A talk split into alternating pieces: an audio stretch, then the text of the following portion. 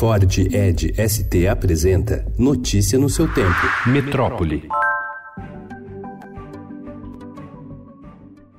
Com causa indefinida até o momento, uma mancha de petróleo cru de um tipo que não é produzido no Brasil já atingiu mais de 2 mil quilômetros do litoral do Nordeste. As manchas do óleo despejado no mar já atingiram 105 praias e 48 municípios de oito estados e se aproximavam do Pará, na região norte do país, na tarde de ontem. O poluente afeta a fauna e causa um desastre ambiental de consequências ainda não totalmente avaliadas. A coordenadora de emergências ambientais do IBAMA, Fernanda Fernanda Pirillo, afirmou tratar-se de um acidente sem precedentes no Brasil por causa da grande extensão. O projeto Novo Rio Pinheiros do governo do estado de São Paulo para a despoluição do rio não tem a pretensão de deixá-lo propício para banhos ou consumo, mas para retomar a chance de haver vida nele. É o que explicou ontem o presidente da Sabesp, Benedito Braga. Segundo ele, o objetivo principal é fazer com que o rio tenha utilidade para a população na região metropolitana de São Paulo.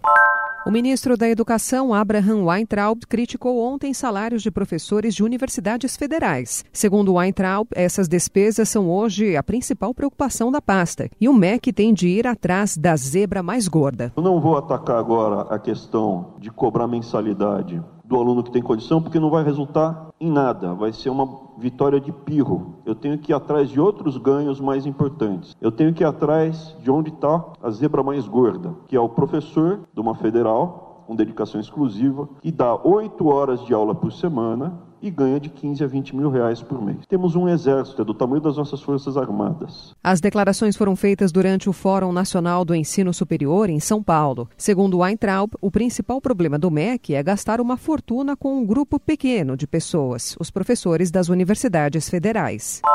Inaugurado em 1904, o Hospital Humberto I, popularmente conhecido como Hospital Matarazzo, na Bela Vista, região central de São Paulo, está passando por uma transformação para dar lugar a um mega empreendimento, o Cidade Matarazzo, com abertura parcial prevista para maio de 2020 e entrega completa no segundo semestre do ano seguinte. O projeto inclui ainda um bulevar, um túnel e uma feira gastronômica na região da Avenida Paulista, com um termo de cooperação assinado nesta semana e entrega prevista para 2022. Notícia no seu tempo. É um oferecimento de Ford Edge ST, o SUV que coloca performance na sua rotina até na hora de você se informar.